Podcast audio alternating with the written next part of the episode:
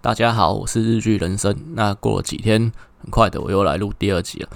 那就是首先先自我工商一下，我的 Podcast 现在已经可以在呃 Spotify 跟 Apple 的 Podcast 上面已经可以搜寻得到。那再就是说我的我讲的一些内容啊，其实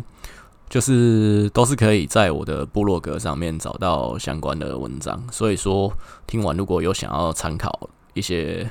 呃，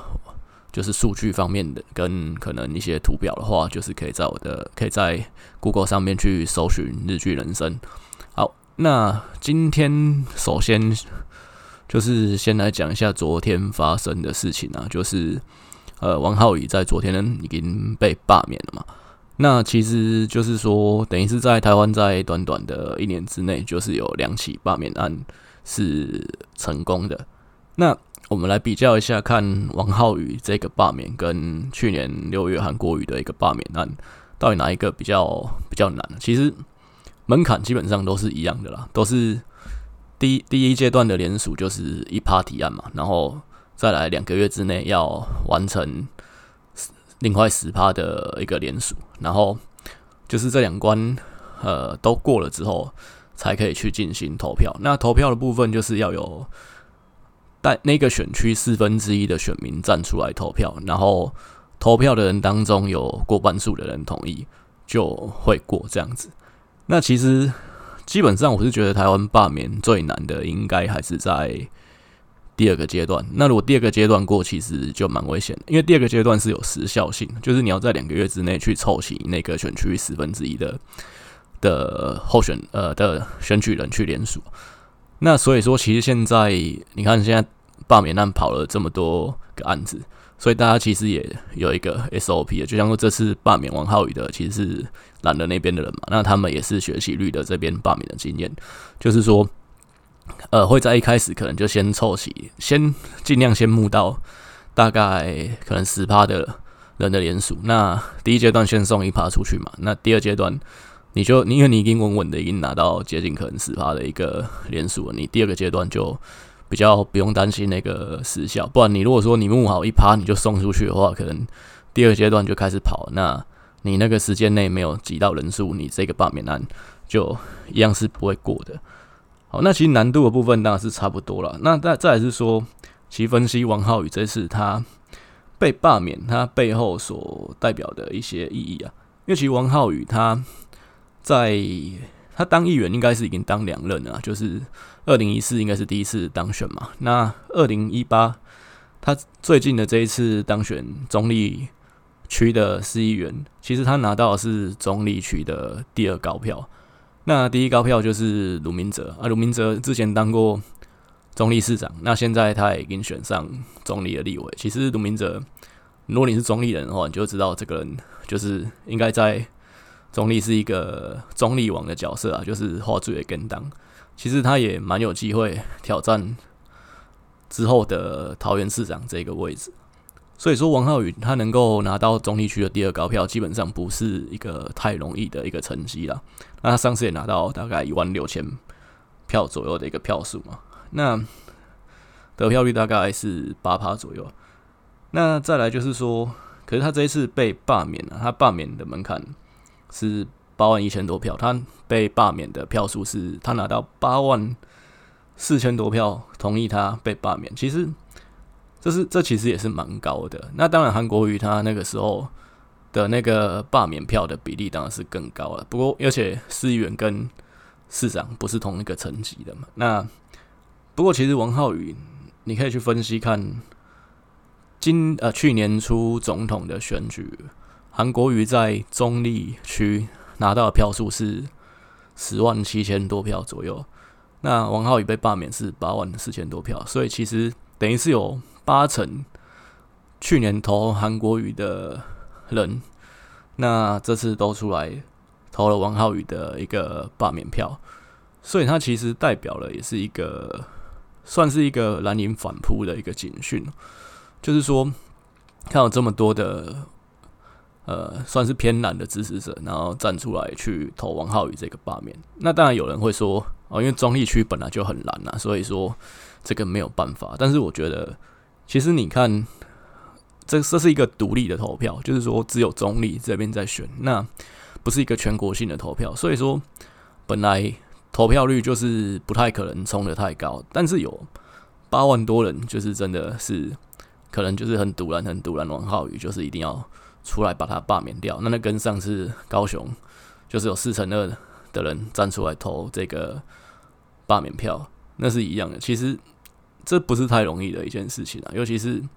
你要想想看，你去不管说投票所可能就在你家的附近，可是你像天气那么冷，你走出来投这个票，其实这都是一个机会成本啊。你可以在家里睡觉，你可以在可能家里看电视，或者是说可能出去玩啊什么的。这其实就是你是牺牲掉你的好，就算投票来回可能只有就最快最快可能半小时好了，你还是花了半小时去做一件对你本身是没有什么生产力的一件事情。所以其实，其实王浩宇这一个被罢免啊，真的是包括他个人也好，或者甚至可能甚至是绿营，其实真的都要去去注意这背后的一个一个警讯啊。那当然，其实昨天的结果就是蓝营当然是高潮了嘛。那甚至中立那边还可以看到大家在放烟火，就是蓝营这边可能会认为说，哎、我们扳回了一城，因为毕竟。去年一整年被压着打，就是总统、立委都选输嘛，然后韩国瑜又被罢免，那补选呢又选得非常的难看，然后甚至他们派出来的候选人还被挖出一堆什么假假论文啊，这些狗屁倒灶的事情，其实一整年都整整被压着打。那今年看起来，可能从莱猪开始就是一个他们反转的一个号角，反攻的号角。那再到这次的一个罢免投票，甚至之后黄杰凤山区黄杰的那个罢免也进到了第三阶段嘛，所以其实这些都是国民党重新可能重整旗鼓的一个一个讯号啦。那这个部分当然说不能不去注意，那只是说王浩宇他也算是一个潮起潮落非常快的一个政治人物，因为。其实你看他上次他拿到中立区整个第二高票嘛，那其实他也一度是有传出说他想要选中立区的一个立委啊，因为毕竟在桃园那边郑文灿是支持他的嘛，那中立这边又很难，那可能民进党自己推人，诶，胜算可能也没那么高。那如果说跟他当时还是绿党的一个身份嘛，那用一个可能跟第三势力合作的一个名义。去参选，其实去胜出的机会当然是相对高一点的。那当然，当初是因为最后蓝的这边派出的是强棒鲁明哲嘛，所以最后王浩宇就打消了这个念头。因为当初其实传出的是说，如果中立这边选的还是陈学圣的话，王浩宇就是要跟就是要跟他拼啊，因为毕竟陈学圣就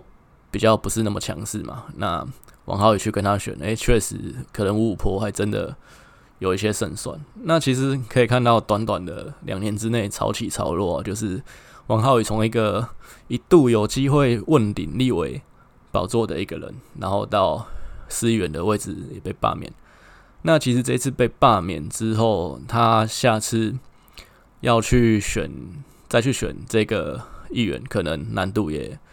也是比较高了，因为。毕竟被罢免这个这个门槛还是蛮高的，那你被罢免掉了，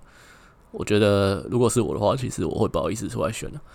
那当然，他的下一步怎么走，可能就还是在看他的后面的一些决定啊。不过说这个罢免案这件事情呢，就是告诉我们，其实政治人物要被罢免呢，现以现在看起来也不是这么的困难的一件事情。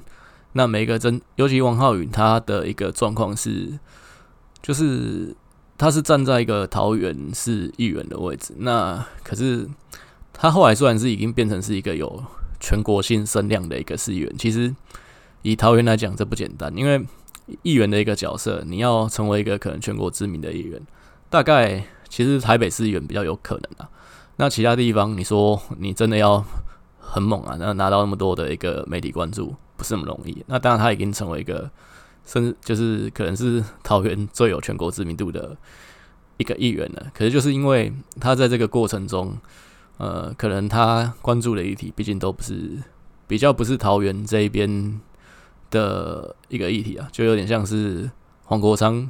他当戏子的立委，然后每天都跑去屏东看屏东的养鸡场什么的。这种也感觉有点像是这样子啊，就是桃园市议员，然后整天炮打韩国语。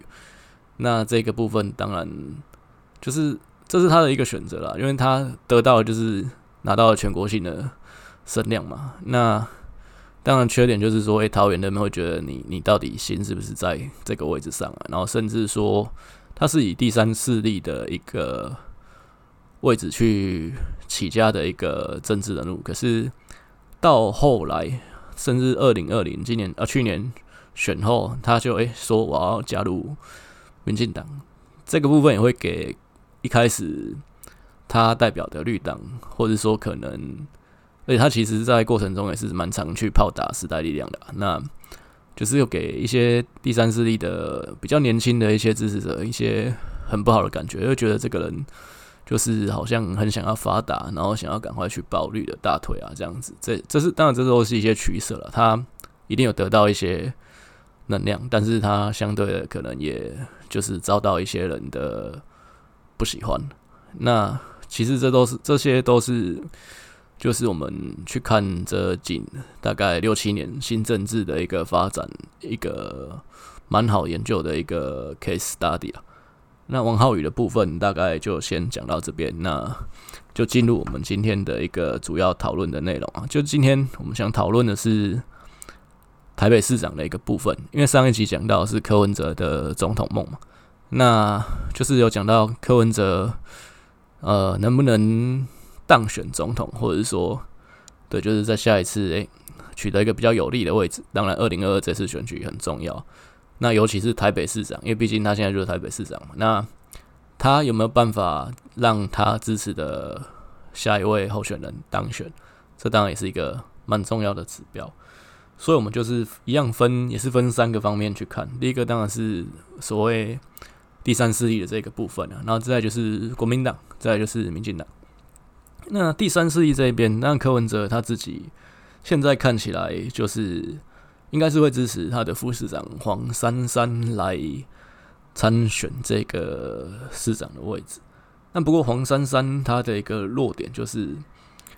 她的一个知名度啊，还是一个好感度，其实一直拉不太上来。当然你不会觉得说他是一个有负评的一个政治人物。那不过就是，其实政治人物有些时候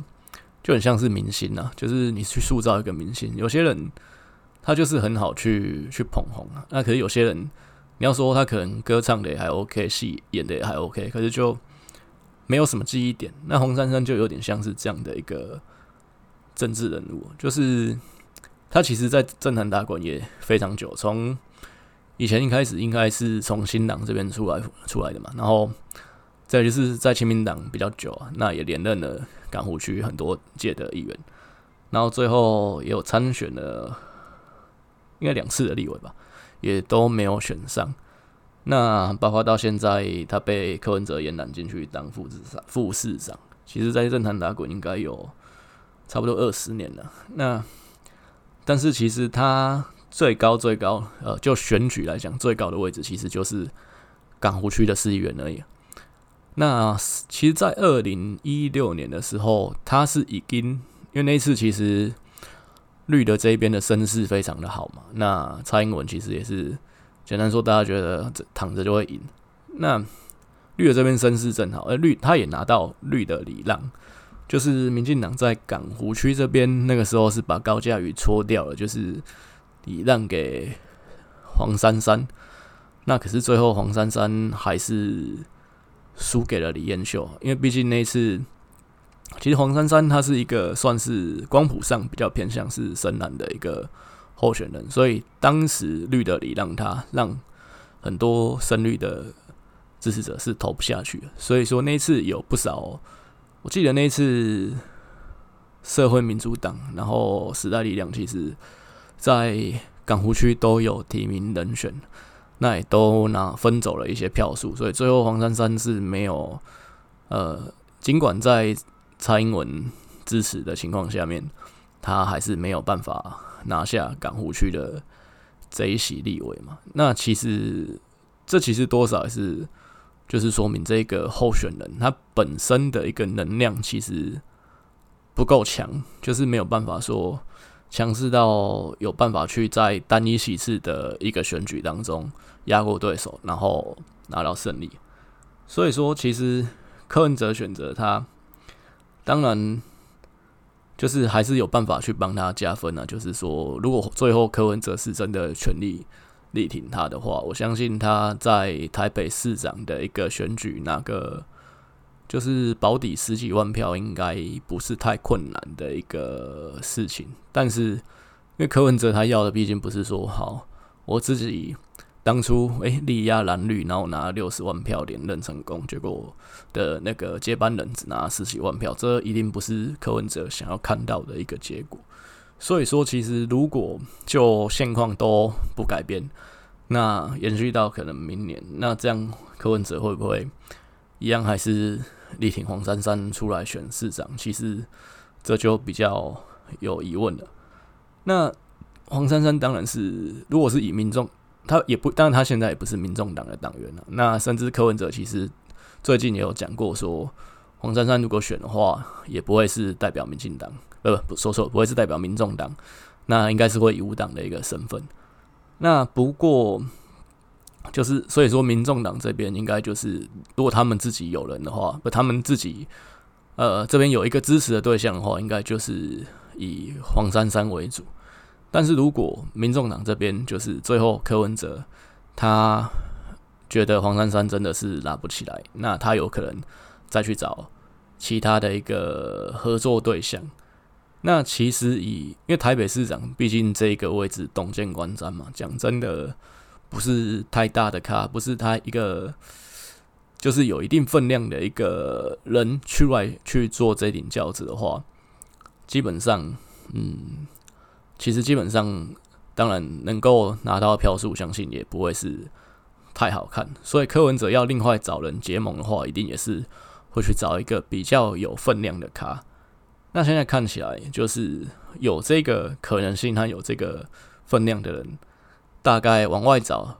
然后非蓝绿的人选，大概就是黄国昌吧。因为黄国昌本人他也是台北这边出生的一个。政治人物，不过现在看起来是找黄国昌的这一个可能性，成局的可能性可能会稍微低了一点，因为就是就是其实就现在的情况跟黄国昌本身的利益来说，因为其实政治这件事情本来要合作，当然一定是说我们双方都能够获得在合作上面获得利益啊。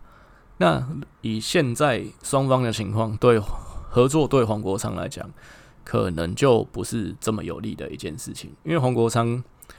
在二零二零诶立委不分区他没有选上嘛，那之后其实他就比较算是退居幕后。那时代力量这边的新闻其实也比较看不到黄国昌。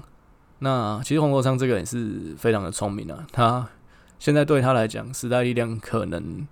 也不是一个有正面加分的一个组织，所以说其实他就比较偏向是淡出时代力量，因为毕竟黄国昌的招牌跟时代力量的招牌，显然现在黄国昌招牌是比较比较响亮一点，那所以黄国昌这边他当然就还是先。顾好自己的这一块招牌是比较重要。那他现在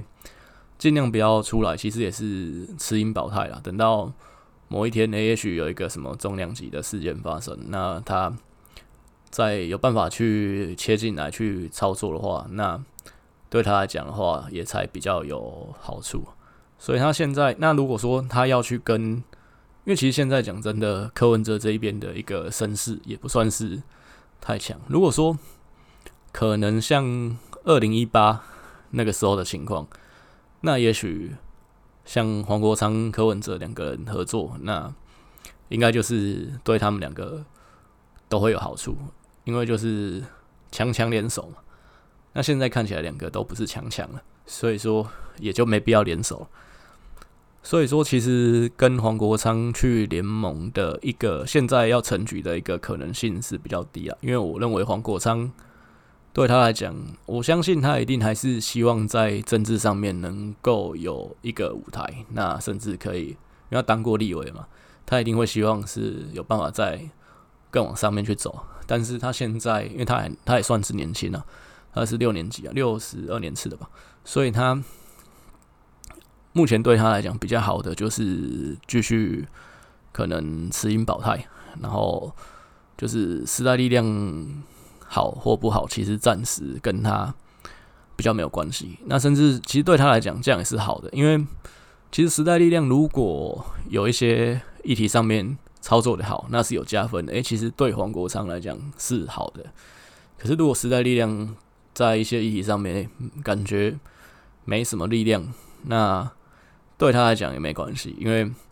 毕竟他现在不是时代力量立委、立院党团的一员啊。其实这些不好，其实也跟他不会有关系啊。那所以我相信他是会继续韬光养晦的啦。所以要柯文哲要把他挖出来，哎，做这个可能黄白联盟、第三势力联盟的一个台北市长候选人的一个位置，我相信现阶段。是不太可能，然后再来是，其实以柯文哲这边的角度来看，如果黄珊珊赢不了，那黄国昌也没有意愿跟他合作，那这种时候，其实他基本上他要去让他支持的那个候选人选上台北市长，他合作的对象大概就是要往蒋万安这边去去看的嘛。那蒋万安其实是目前来讲，应该台北市长看起来是十拿九稳，因为毕竟蓝的这边，你说有谁可以去跟他拼？你要说罗志强，其实罗志强他真的是想要拼台北市长吗？我看也未必啊。他其实就是不断的去呃去拼他自己的声量嘛，然后让自己有办法可能往立委的这个。位置往上跑，他现在看起来，他求的、他图的其实是这样子。你要他他去跟蒋万安去去一拼，我觉得机会当然是以卵击石了。那你要说连胜文他要再出来吗？应该我相信也是喊一喊而已了。就是连胜文他毕竟已经证明了他不是那么适合选举啊，所以其实。蒋万安应该还是最有机会的一个人选。那就其实最近大概六七年新政治发展下来的一个一个趋势，其实有一个特质，就有一个趋势是蛮明显的，就是其实候选人现在越来越讲求颜值啊，就我们讲颜值政治学，就是其实长得好看对候选人来讲绝对是大大的加分啊。因为毕竟，可能像其实早期马英九那个时代，就有人讲嘛，就是啊，我都觉得政治人物每个都坏坏的，那我不如选一个长得帅。其实这个东西到放到现在来讲，其实还是也还是一样的，一样，就是说，像上一次蒋万安跟吴怡农两个人，其实在这个选区就吸引到了很算是很高的一个媒体的注意力啊。因为毕竟两个候选人就是都是长得好看的。那蒋万安他其实除了长得好看之外，他在这些这两任的立委的任内啊，他很多的一个个人的品牌形象的一个操作，其实也都是好的，都是成功的。包括说去年一个比较值得关注的议题，就是同婚的这个议题。其实他在表决当中，他是支持同婚的。那其实这个部分也会让他在可能年轻啊，或者是中间选民这一块的一个好感度，相对来讲就会提升很多。那其实就上一次来看，呃，吴怡农当然本身条件很好，那选的也很努力，但是还是没有办法去撼动到蒋万安，也是因为蒋万安第一任的立委任期，其实。在几个重要的关键，他都没有站错边。然后再来就是说，他其实也没有犯什么大的错误，所以其实当然有两个都很帅，可是你要你要这你要是尬掉蒋万安，其实就最后还是功亏一篑嘛。那他要去选，那他很聪明，他上一次二零一八的时候就是让林守中去选，因为毕竟他立委那个时候还当不满一任，那可是现在他已经当了一任，甚至到二零二二是已经快要。两任了，其实他要去选这个台北市长就名正言顺，因为毕竟你说现在其实政治的新陈代谢很快了，那你当在一个位置上，你两任没有办法再往上跑，诶，其实你就很可能会被后浪给取代掉。所以其实你选了两任立委，你要再往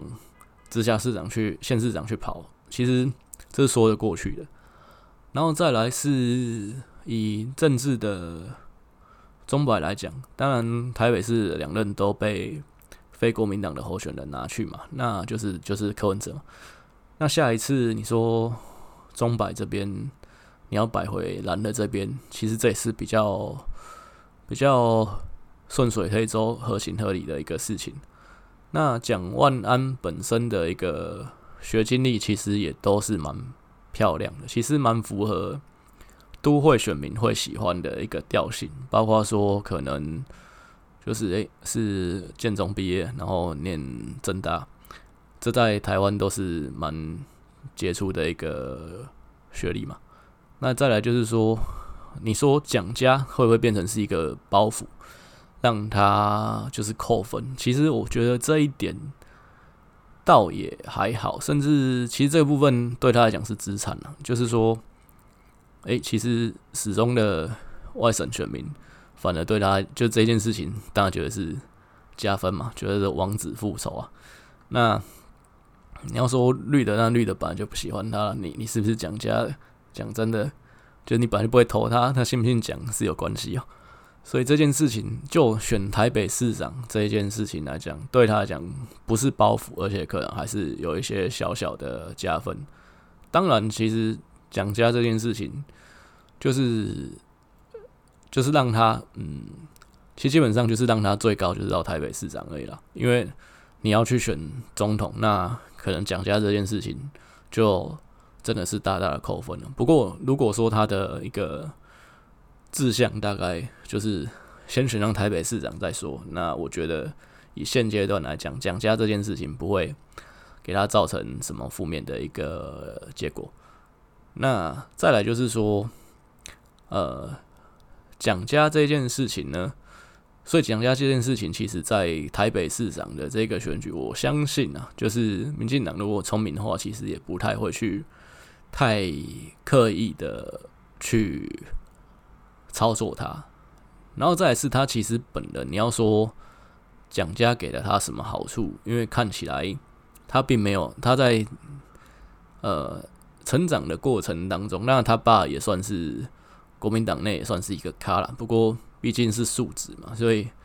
其实你要说他真的蒋家给了他什么实质的好处，很显然他成长的过程中应该也是没有享受到。所以其实当然大家也是会清楚这一点。所以你要去特别拿这个出身去打他，我相信不是太聪明的一招棋。那甚至他本人那也是蛮聪明的，就是他还拿这件事情出来打，就是说他觉得要把以前蒋家不当取得的一些东西，就是再吐出来。诶，这招真的是我靠，对中间选民来讲那是大加分啊！我觉得，喂，这个人很有，诶，该怎么讲，很有自省的能力，还是说就是非常的明理啊？那也去懂得说好，就是说。我们要就做对的事情，哎，这件事情他真的是超加分的。所以说，他这个人在看风向上面、操议题操作上面，我觉得也都是强的。那再加上他的一些硬的条件，外貌啊、长相跟可能学经历方面都还 OK。所以我觉得再加上他其实也还年轻啊。那其实政坛另外一个趋势就是年轻化嘛。然后说就是有一个他应该也是六年级生，我没记错，而且应该是。六年级后段班了，大概六七六八左右，所以其实现在也差不多四十出头而已。然后四十出头左右，诶，台北市终于出现一个可能四十出头左右的一个台北市长，这其实我觉得也是好的一件事情啊。就是说，毕竟真的就是符合年轻化的这个趋势啊。所以其实一切天时地利人和，天时就是说，可能政坛的一个钟摆又可能会比较在下一次选举会比较摆向，尤其台北市会摆向蓝的这边嘛。那地利就是蓝，台北市本来就是蓝的基本盘大于绿的嘛，这也不用说。那人和就是它本身的条件也是吸引人的。其实这一切条件加起来，蒋万安应该不管就是柯文哲这边有没有自己去，民众党这边有人，黄珊珊有没有选，其实蒋万安应该都是十拿九稳。所以说柯文哲，我相信柯文哲这么聪明的人，他一定。也看得很清，这一点一定也看得很清楚。所以我认为，二零二二现在看起来是柯文哲可能还真的是会去挺蒋万安的。那最后再来提到的是民进党这一边，民进党这边就比较困难，因为现在看起来就是想要选的人基本上不够大咖，或者是说人气。不太够，那人气够的人，资历又不够深，所以变成是这个人选，你要找谁来挡这一仗？因为看起来是稳输的一仗嘛，只是说你派的这个人输的不要太难看，而且就是有办法去稳固这一局。因为毕竟以整个县市长选举来讲，台北市这个位置就是火车头嘛，那等于是台北市这这一只。算是母鸡了，母鸡最重要。你如果说母鸡这边像上次民进党姚文智就是非常的弱，然后兵败如山倒，那整个台湾其实其他县市也会被拖垮。所以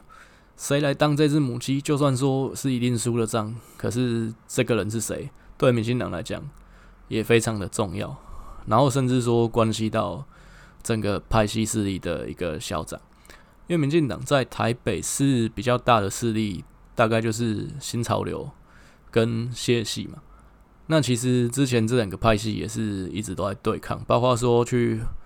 竞争立委的席次啊，就是还有可能一些可能台北市长谁选啊，这些部分其实都是有在角力啊。那上一次姚文智他是一个算是谢系的。重要人物嘛，那他出来选，哎、输得很惨。那其实对谢系来讲，这边当然是比较伤的。那这一次去选的一个人选，其实就我相信也不会是谢系这边的人出来了。那就是说，看可能还是要看新潮流这边的一个意向。那以现在。比较有传出来的几个人，像是基隆市长，呃，就是就现任的那个基隆市长林佑昌。那林佑昌他本身是郑国会，就是游锡堃这个派系，也就是以前要再追溯上去，大概就是正义连线这个阿扁这个派系的一个这个派系嘛。那如果说他要来。台北市选其实也是有这个可能，因为毕竟基隆市跟台北这边本来就是有一些比较密切的关联性啊。不过就是就是很尴尬，就是你站在基隆市长的位置，所以你要先入阁再选吗？还是说你把基隆市长当到最后再选台北市长？那如果当到最后再选就很尴尬，因为。你等于是竞选的这个阶段，你还是基隆市长的身份，但是你一天到晚跑到台北市来，那这不是这你当基隆市的市民就是 是棒槌嘛？就是应该他们观感会很差嘛？搞到民进党因为这样子，台北基隆都会输啊。所以那如果说你先去入阁，就很像是当一个旋转门啊，那你就是以那个阁员的身份来选这个台北市长，好像相对来讲是好一点。不过怎么看？其实林佑昌目前的一个能量，当然他当了两届的基隆市长，那你要来去挑战这个台北市长的位置，感觉上可能还 OK，可是又不是这么的这么的好。就是不是这么的强。然后如果是说就其他台北市现任的几位立委，像是呃吴思瑶，啊吴思瑶是新潮流的嘛，然后或者是像何志伟，那高嘉瑜，目前台北市还有就是。林长佐也算是亲民进党，大概就这四位立委。其实何志伟跟高嘉瑜就会碰到跟上一届蒋万安一样的问题嘛，就是你立委当一届都还没当满，那你就是你要来再去选这个台北市长，那会感觉就是不是太好看了，就跟韩国瑜一样嘛，一次高雄市长刚选上就要选总统，那吃相太难看。那吴思瑶跟林昶佐都是跟蒋万安一样，都是第二任。不过，就以他们现在的能量要去选这个市长，看起来可能也是相对来讲还不太够。那吴思瑶他当然当了三届的议员嘛，然后再当了两届的立委，感觉整体的一个在台北市政坛的一个历练是很够。不过吴思瑶其实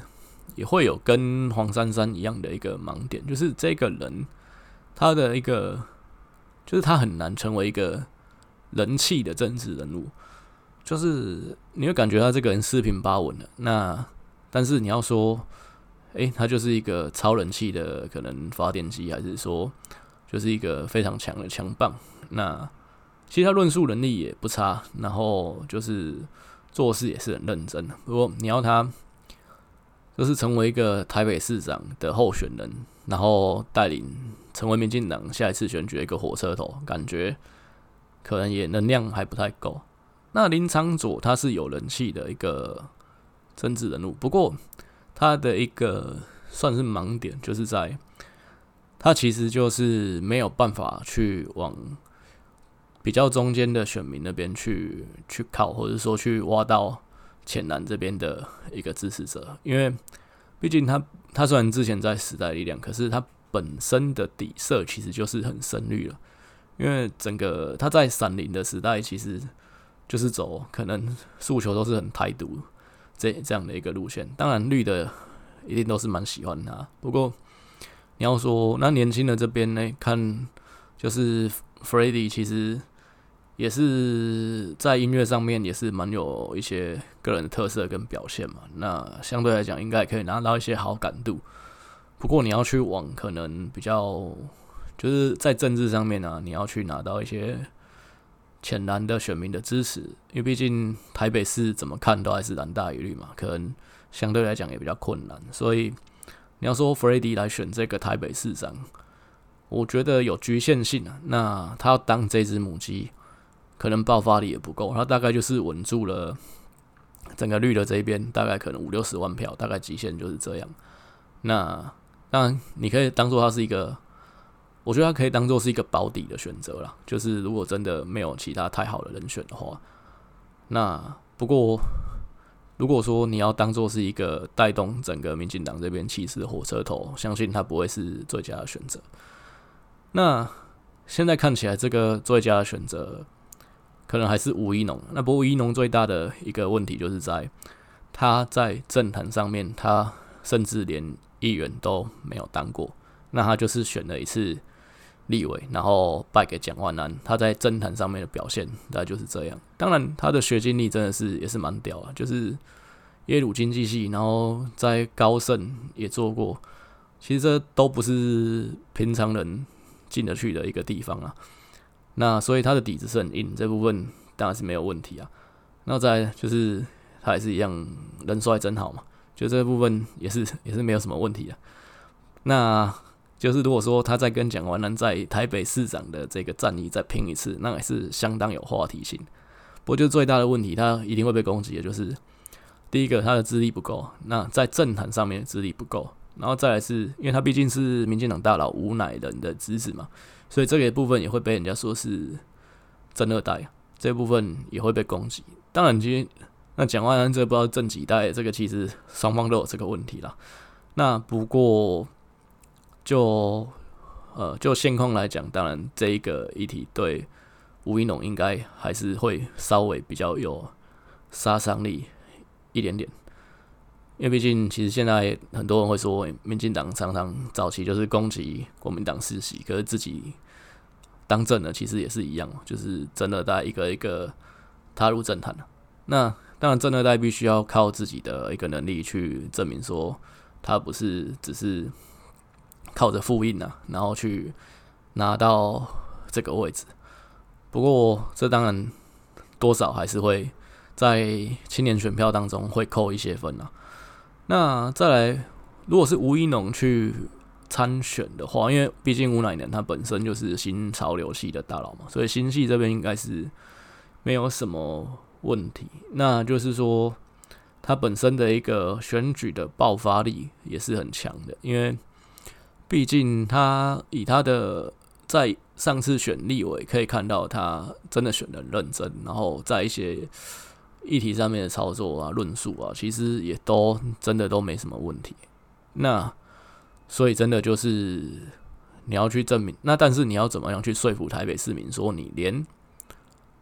呃议员然后立委通通没有干过啊？你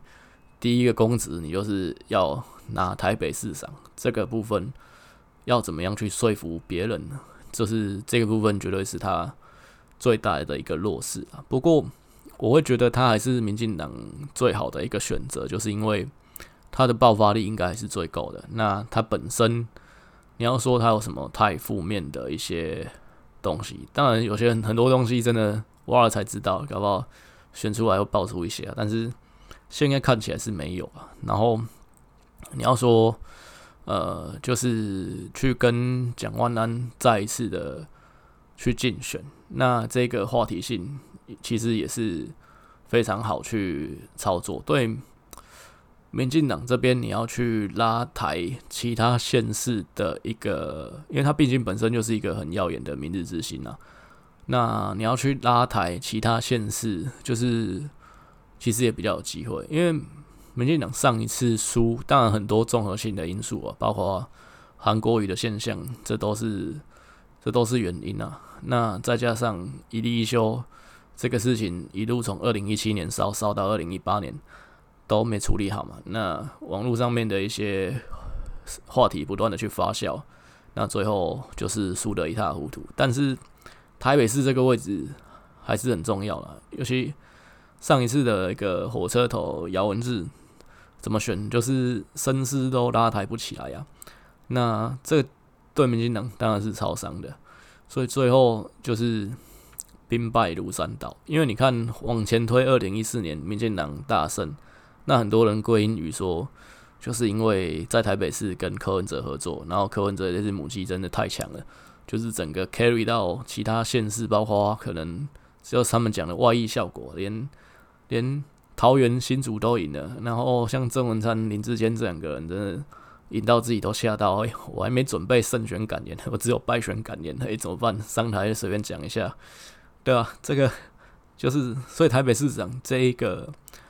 母鸡，这个火车头真的是太重要了。民进党就算是一定会输，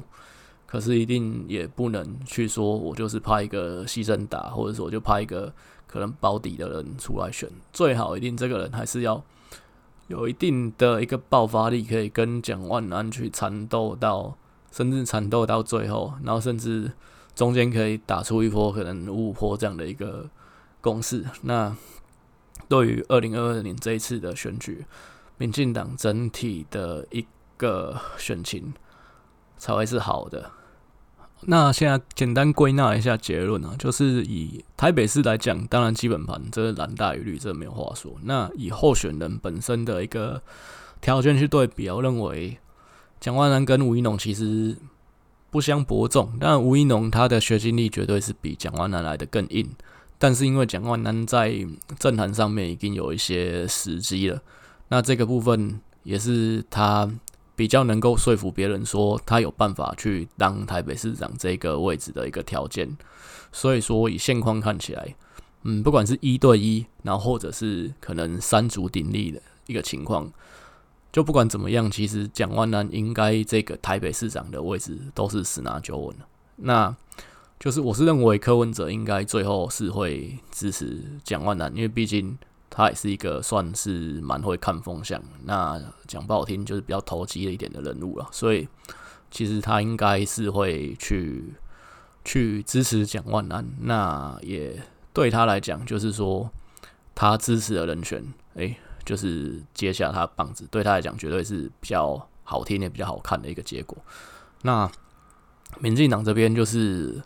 希望吴一农可以去跟蒋万安有一些。就是缠斗，然后这边只要能够打到，也许可能是诶四十五比五十五，其实那就不算输。那这边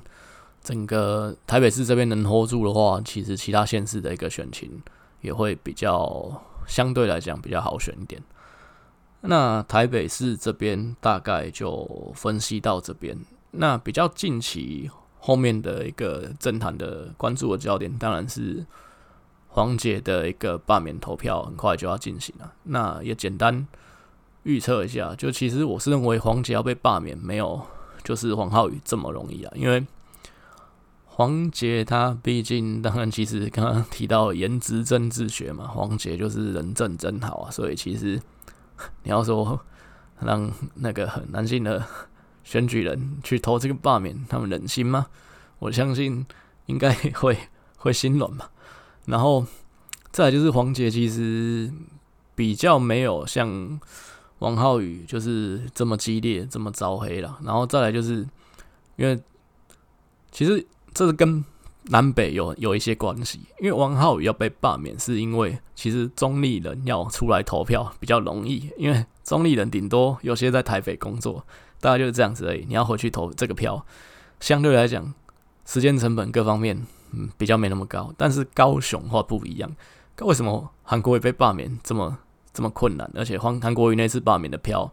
投票率还比补选那次来的高，因为